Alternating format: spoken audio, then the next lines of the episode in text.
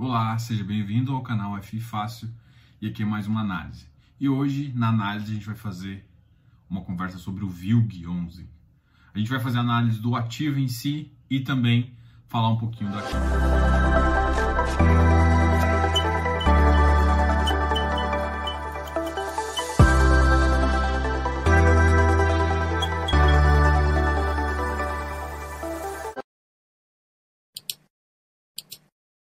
Inscreva aqui no canal, dá um like nesse vídeo e assista até o final, muito importante. Deixe sempre os comentários aqui embaixo e no final a gente conversa mais. Vídeo vai, a gente vai falar um pouquinho do ativo agora e o ativo pós-emissão. Então ele já mais ou menos falou quais os ativos estão no pipeline, o que é bom, qual é o interesse do fundo, então dá um pouco para a gente analisar isso. Mas a gente vai começar a analisar isso há 4, 5 meses atrás justamente quando o ativo fez a quarta emissão. A quarta emissão foi uma emissão de 750 milhões, não foi toda executada. Milhões e conseguiu pegar 320 milhões gross. Líquido meio 300 milhões. Um pouquinho da quarta até a quinta oferta, e ao mesmo tempo a gente vai falar um pouquinho da, do desenvolvimento do fundo, do operacional do fundo, do resultado do fundo, dos rendimentos históricos do fundo. Vamos começar falando um pouquinho da quarta emissão, conseguindo esse total de 300 milhões. E esses 312 milhões aumentou um caixa e o caixa líquido ah, ficou em 325 em março. No relatório de março, ficou com 57% dos contratos atípicos. O que, que o fundo fez? Fez um pré-pagamento de alguns ativos que ele já tinha, de algumas obrigações que ele tinha contra os ativos, fez um pré-pagamento de 40 milhões, ficando com uma liquidez de 287. E tinha alguns contratos que estavam vencendo em 2021 ele conseguiu fazer essa renovação da receita com a Netshoes, o que, o que a, comportou ao fundo uma, uma renovação de, uma, de um contrato que ocupava 16% da receita, o que também é excelente. Então o que está acontecendo? O fundo está conseguindo é, manter ou aumentar o tipo de contrato que ele tem. Então, assim, vamos comparar um pouquinho com o LZR11. O LZR11, a tática dele, ele é descarado, ele vem assim, eu quero só contrato atípico. Então, se você for olhar as médias dos contratos dele, é acima de seis anos. Seis anos e meio, acho que é a menor. E claro que começou com sete anos. Esse, não. Ele começou com 3 ponto alguma coisa, 3.3, depois 3.5, chegando a 4.5. Então, beleza. Essa foi a tendência do fundo.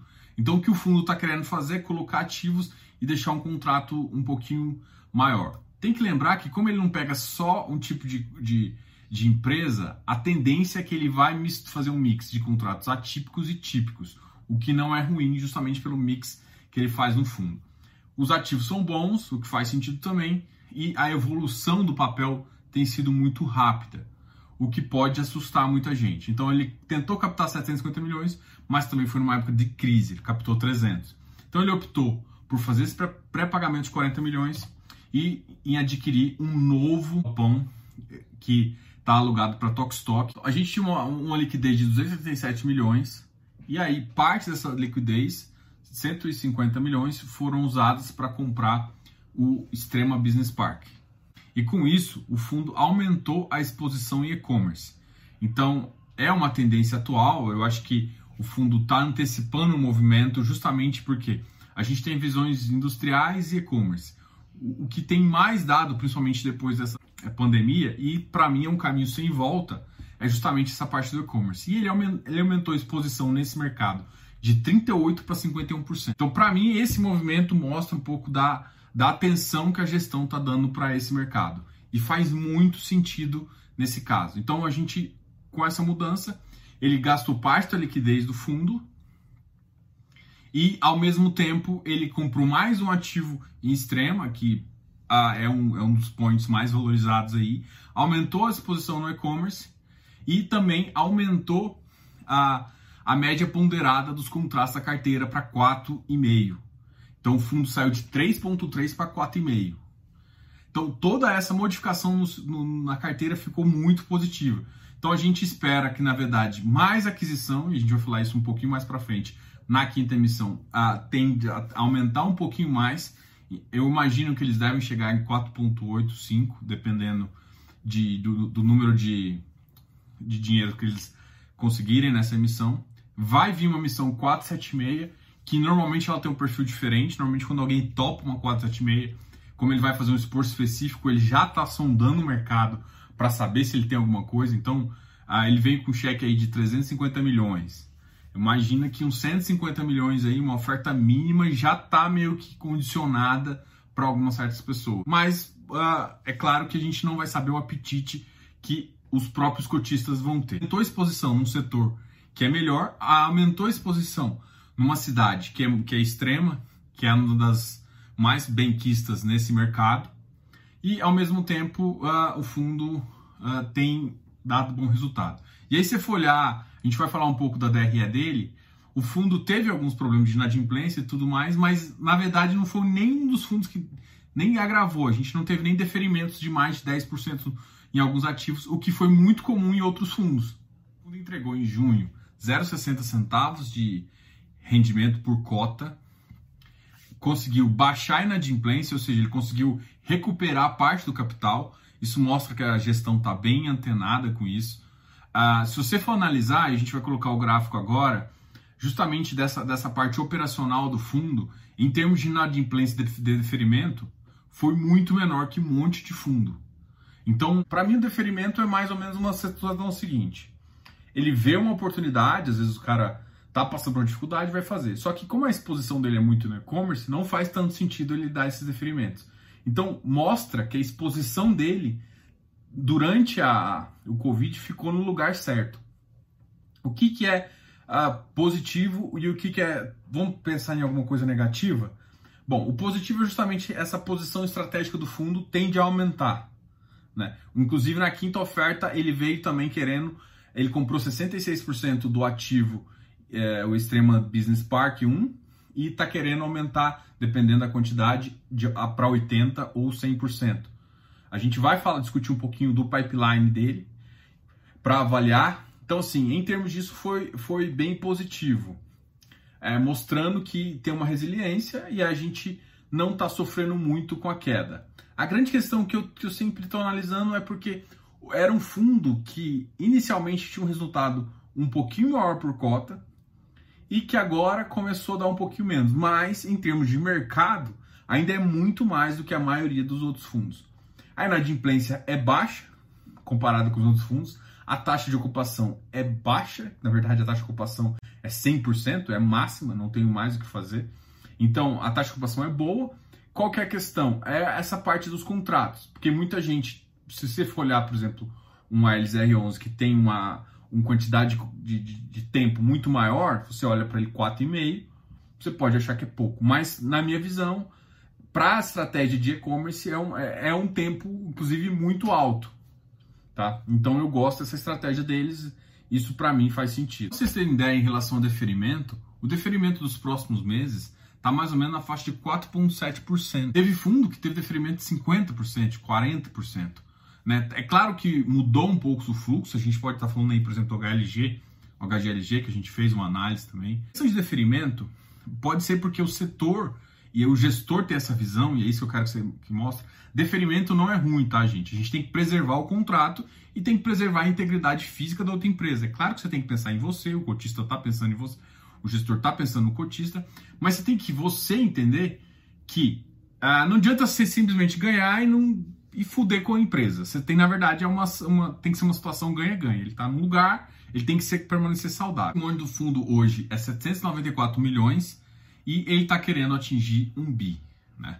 800 milhões mais 350, se ele conseguir tudo, ele vai, vai atingir em torno de 1,1 bi a 1 bilhão, dependendo de, de como for oferta.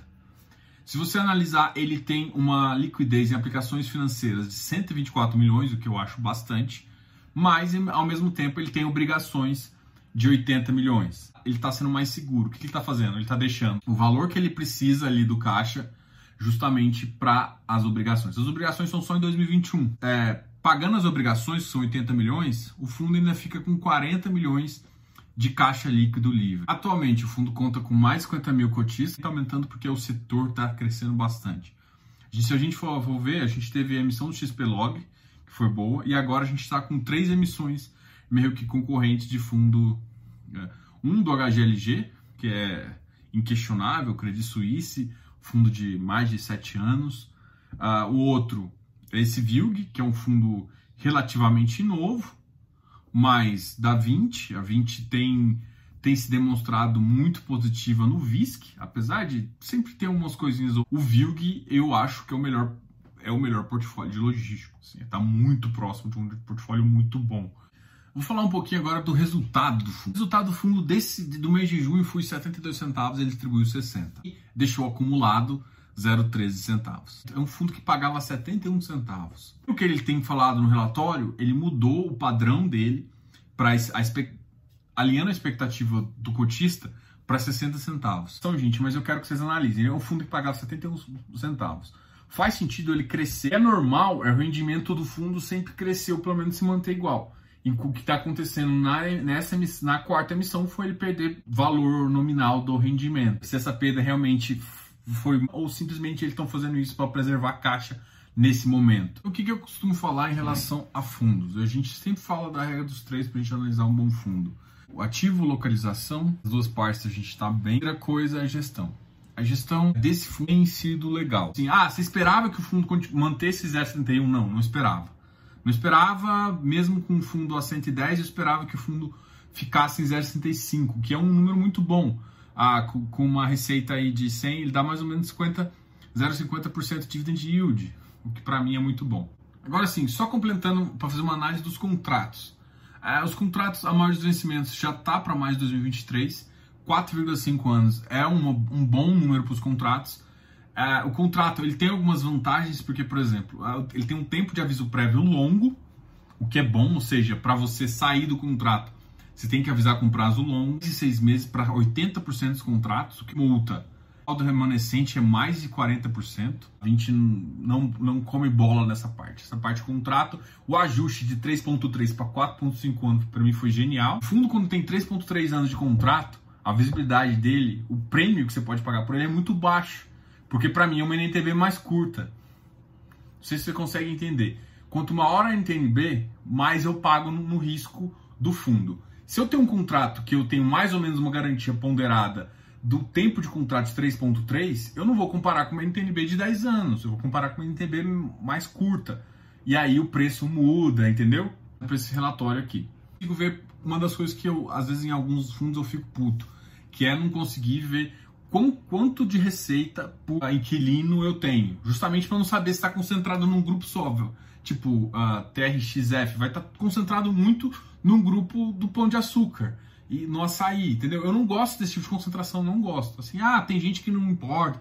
Não, beleza. Se você, se você às vezes tem um ativo bom, se você tem uma, pra mim, na minha opinião, tá, gente? Então, faz o que você quiser.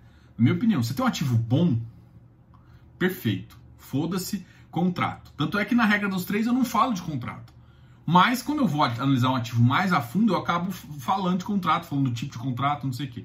Quando eu falo de ativo bom, eu já me, já me seguro, porque eu não preciso ficar preso ao contrato. Pode ser que ele vai perder 40%, mas ele vai recuperar.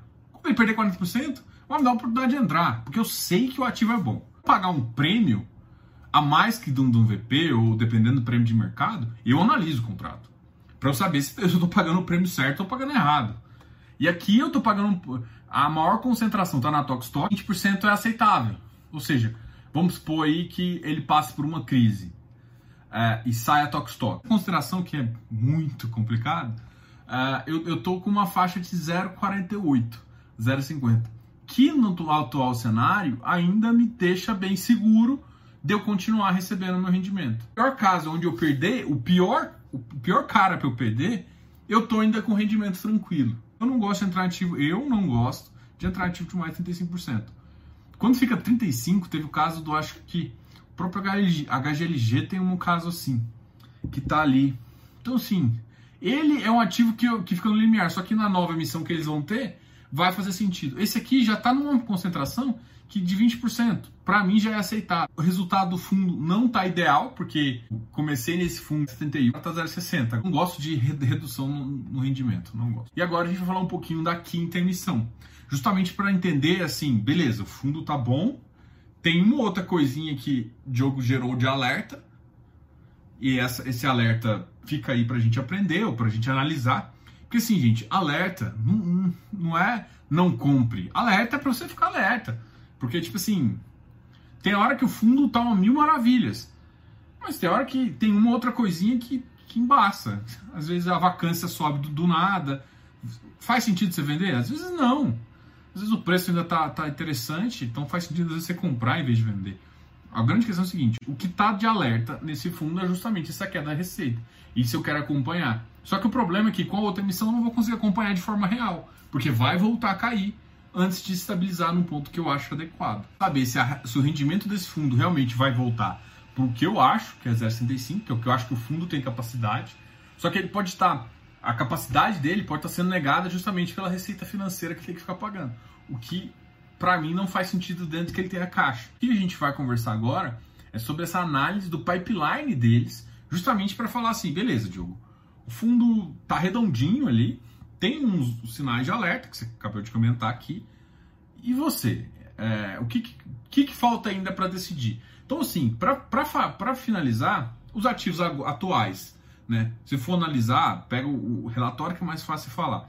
Estão bem distribuídos geograficamente, estão uh, bem uh, estrategicamente no país, estão em regiões concentradas, próximos de, de, de, de linha de via aberta, justamente para atender o público que ele quer, um público de logístico. Depois teve um outro alerta que eu vi que eu não gostei muito, isso foi inclusive 2019, que foi quando eles lançaram o relatório do terceiro trimestre, eu fiz, eu calculei a margem líquida, né, e também fiz um cálculo de quanto eles estavam pagando porque assim, a taxa de administração, quando você olha, ela é baixa em termos de PL.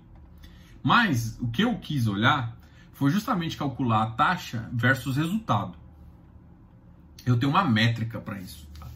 E eu não gostei tanto também desse resultado. Eu achei que pesou e para mim eu acho que esse, esse mestre vai pesar um pouquinho mais, tá? Então assim, ah, Diogo, isso faz com que você fique fora? Não, mas novamente eu já é, eu, eu, começo a olhar algumas métricas, ah, só esse fundo tem? Não, não, tem vários fundos que têm algumas métricas ruins, que mesmo assim eu tô dentro. Mas quando a métrica fica ruim, eu vou ter que ficar mais de olho nele. É isso. 110, 115 ele tá lindo. Só, a emissão, só que a emissão vai vir a 116. É a segunda emissão que vai mais ou menos nesse preço.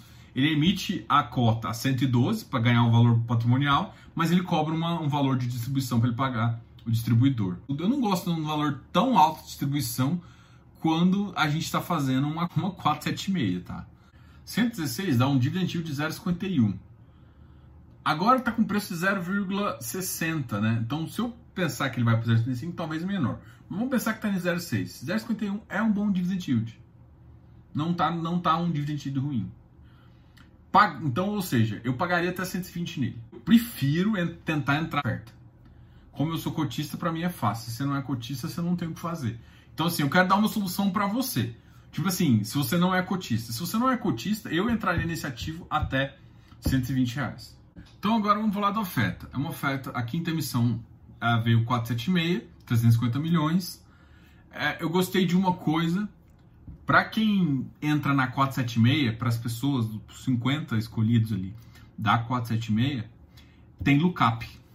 Lockup, na verdade. Não lookup, lockup. O que é lockup? é, assim que a, o cara não pode querer fazer uh, flipagem, né? Ou seja, ele, ele vai entrar na oferta, ele vai ficar preso por 90 dias. Ou seja, ele não vai poder, por exemplo, ele vai entrar numa oferta grande, ele não vai poder simplesmente, assim que o mercado sair, ele vender. Então, para quem aderir a 476, para você que é cotista, tá bem claro lá que para você não tem esse lockup. A Irid uma vez soltou com lockup, viu? Inclusive para todo mundo. Então é, é uma estratégia do mercado. Não, eu não acho ruim. Na verdade eu gosto.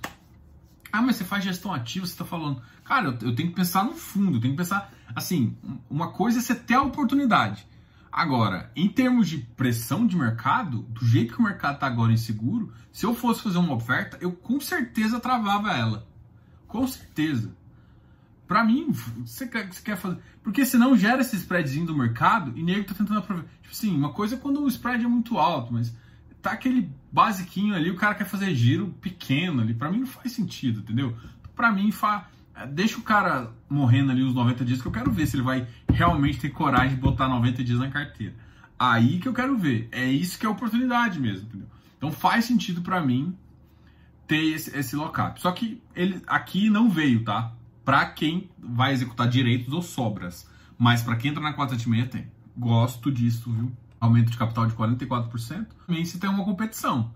Porque eu duvido que vai ter, vai ter dinheiro para todo mundo. A gente está com o HGLG, que para mim é o, é o, é, o, é, o, mais consagrado ali. Credit Suisse, mas para mim o VILG é o que tem o melhor portfólio.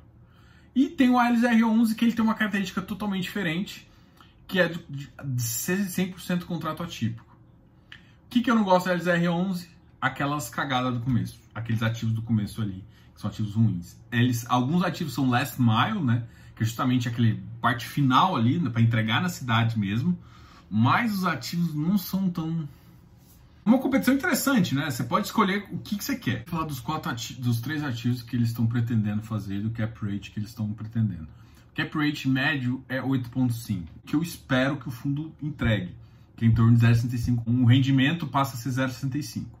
Isso, isso me, me agrada bastante porque é o objetivo, era o meu target quando eu entrava. não imaginei que esse 0,70 fosse cabível, mas também eu não queria 0,60. A minha expectativa era 0,65. O primeiro fundo que eles colocaram na Castelo Branco, uh, em uma cidade chamada São Roque, motivo em construção. O ativo vai demorar em torno de 16 meses, vai demorar 16 meses para construção e depois existe uma RMG. Eu falei isso para você que é uma Diogo, mas nossa RMG, calma todo mundo fica com medo dessa palavra, mas é bem interessante. O que, vai acontecer? Ah, o fundo vai comprar esse ativo, vai ficar recebendo durante a, a toda a obra, é, esses 16 meses de obra, que é o período previsão dele, esse cap rate 8,5, depois vai ser ajustado, é ajustado por IPCA e IGPM, e depois durante 24 meses, ou seja, o ativo não tem um locador, uh, um locatário prático. Então o que está acontecendo? O fundo vai entrar para fazer. Ah, pela, pela região do Castelo Branco, para mim, vale a pena esse investimento. Nesse sentido, e eu acho que não é o primeiro fundo que veio com, com, com ativo para ser alugado para fazer. A grande questão é que esse ativo veio com isso e veio justamente com quem está vendendo imóvel, quem é a parceira da 20 nesse negócio, garantindo 24 meses de rendimento. Mas é uma coisa meio no risco. Então é isso que você tem que avaliar. Não é um ativo que você está comprando, não é um BTS ou um Sales and Leaseback. BTS é Build Suite. Você está fazendo e para procurar locador. Em torno de 40 meses, você tem uma, uma receita garantida, com 8,5. Ativo é o que a gente chama de ativo last mile, que é justamente para atender realmente a parte de São Paulo. Em Osasco, galpão que é voltado para o last mile faz sentido. O cap rate está bom também, muda um pouco da estrutura. Você lembra que eu comparei um pouco com a LZR11? É, normalmente esses ativos last mile são um pouco piores ali, mas também é um galpão que não está alugado, não veio falando que ele está alugado. Então o que veio falando é justamente que no, por um prazo de 18 meses uh, ele teria uma um cap rate de 8,5. Então depois desses 8 meses não sabe. Essa é a estratégia do fundo agora. Ou seja, uh, Pits, gente, aumentou o risco. Tipo assim, aí, aí vem um terceiro ativo, que é o próprio de extremo. Extremo a gente comprou 66%. A gente que eu falo, o fundo VILG. Eu, como cotista, eu tenho 66%. Ele está aumentando a proporção para 80% ou para 100%. É, com essas considerações, é bom, porque eu já tenho uma certa receita. Vou ficar muito dependente da, da, da Tokstok, o que pode ser estranho ali, né? Eu tenho um ativo last mile que compõe o portfólio dele, mas ele veio com um last mile sem cara. E ele vem com outro ativo também, que ele vai construir por 16 meses e vai ter esse, esse aluguel por 24 meses. Resumo desse pipeline. pipeline arriscado, muito arriscado. Saiba disso. Eu gosto do perfil. Eu acho que é um setor que, que, que tende a crescer, tanto ah, esse, esse galpão aqui é. Na verdade, o galpão que eu tenho mais dúvida é o galpão de Osasco. Eu tenho mais convicção na, na no de São Roque, da Castelo Branco, do que nesse de Osasco. Uh, esse, esses last miles uh, são muito específicos para um, uma pessoa, entendeu? Então, para um, uma empresa. Então, esse eu, eu tenho mais os outros é mais fácil de adaptar, entendeu? Esse da Castelo Branco para mim é, um, é, interessante. é uma região boa. É, você já andou para Castelo ali, você, você vê que tem muito. Não é uma novidade ali, é uma coisa que já existe naquele, na Castelo Branco. Essa é a minha análise. Diogo, mas e aí? O que, que é a sua opinião? No frigir dos ovos, eu ainda acho que, no meu caso, eu tento, eu vou entrar. É foda assim, é assim. A minha análise é o seguinte, cara, o que eu quis mostrar é a linha de raciocínio. Ó, o ativo é isso, isso, isso, isso. Eu acho que eu tenho construído isso com vocês aqui. Eu tenho mostrado passo a passo o que fazer. E agora, a, como todo mundo quer uma opinião no final, eu vou dar minha opinião. Minha opinião é que eu, eu entro. Eu entro. Eu entro porque eu gosto do ativo. Eu gosto de algumas propostas, eu gosto da proposta aqui da Vilg. É, eu tenho algumas dúvidas, mas mesmo 0,6 me atrai para o mercado que eu estou vendo e para o preço que eu estou vendo dos outros, dos outros ativos. Então 0,6 ainda me atrai, mesmo que eu não ache que o meu, meu target não é 0,6, eu fico meio puto com target 0,6. Mas no 0,6 de renda ainda, ainda torna atrativo. O risco, ele tem dois ativos de risco de entrada com um RMG, é, eu estou chamando de RMG porque é garantido pelo vendedor, é justamente o básico, se não conseguir, vai fazer durante a construção. A gente não sabe a, a, conta. Um outro, no de Osasco, é um ativo um pouco diferente do portfólio que ele tinha antes, que a maioria dos portfólios não é essa, é essa FUM. Mas o Last Mile também é, é uma, é uma, é uma tendência de mercado, então eu prefiro acreditar. É essa a questão. Qual que é a questão? O é, que, que eu tô querendo falar? Eu não gosto de não vir sem contrato, porque é o, é o primeiro ali deles. Mas, para mim, o mercado tem futuro. Se tem futuro, eu, eu, eu animo de entrar. É essa. Mas eu sei dos meus riscos. Então, beleza. Se, se der merda nesses dois, eu vou perder receita, vai para 0,40. Então, o que, que eu tenho que fazer? Eu não tenho que entrar tão pesado. E, aí eu sei a minha estratégia de quanto que eu posso entrar para uh, eu não ficar muito exposto nesse tipo de coisa. Mas esses, essas duas exposições ali, para mim, faz sentido uh, pela, por termos de risco-retorno. Porque se ele conseguir também mais de 8,5, e de repente no Last Mile eu não vejo essa possibilidade tão alta, mas no de São Roque ali pode ser que ele consiga mais de 8,5. Tem muitos contratos fechando a 9,2, 8,7. Então ali ele pode ter um, um ganho, inclusive, em termos de, de, de, cap rate na alocação pela região. Então eu vejo ali como um potencial, tá? Então é essa a minha questão. Então ali eu vejo um potencial e aí eu consegui meus uh, 0,75 que eu, que eu queria. Então essa, essa é a minha linha de raciocínio. Ah, mas eu vejo risco, eu vejo muito risco. Eu vejo algumas coisas que eu não gostei no começo, né? Eu gostei dessa, dessa queda no rendimento. A questão de querer crescer rápido demais no fundo, eu não sou muito fã disso. Eu confesso para você que eu gosto de fundos grandes, mas um fundo que sai de embrionário para 1 bi, 1.2 bi, ele, ele se perde no caminho. Ele se perde em termos que você não consegue analisar, você não tem o tempo de analisar os demonstrativos do crescimento das receitas, uh, o crescimento dos gastos, como é que, como é que o fundo está fazendo. Os relatórios não te indicam algumas coisas, é, inclusive você tem que ficar perguntando para o gestor e tudo mais. Então, é, é, esse o risco. É esse o risco e aí você tem que saber se você vai estar afim. Mas o que eu falo é que, para mim, eu acho que faz, um, faz sentido entrar, tá ok?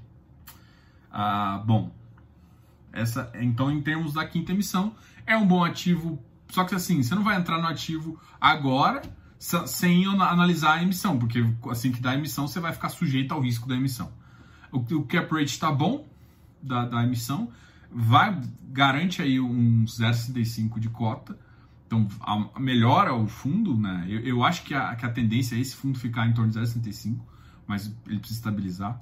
Dois ativos de mais risco, o, o, o extremo ali, Tox Stock, é, é o que é, é, um, é um ativo que dá uma segurança maior, fazer uma aquisição completa dele. Eu, eu também queria que o fundo pagasse algumas obrigações, né, para eu sentir mais uh, tranquilo. Mas isso também não afeta a minha decisão de comprar. Né? Bom ativo e tal, a gente já falou dos problemas e agora você tem tudo na mão para decidir, tá ok? Essa foi a minha opinião sobre o VILG 11. E você tem mais opções do mercado. Eu fiz um vídeo tanto do LZR11, não em si da, da emissão, mas eu fiz. Não falei do pipeline do LZR11, mas eu falei do LZR11. Então você consegue analisar o que, que eu acho dele. Fiz um, um, vídeo também do HGLG, dá uma olhada no que eu acho dele também. E você pode tomar uma decisão, porque se, se você tiver que escolher um, é bom você avaliar todo o mercado para fazer, tá ok? Uh, se inscreva aqui no canal, dá um like nesse vídeo, espero que você tenha gostado. Deixe seus comentários aqui embaixo. Fico muito feliz quando você comenta aqui embaixo e eu consigo te responder tirando suas dúvidas. Bom, esse foi um overview. Grande abraço, Diogo, F Fácil.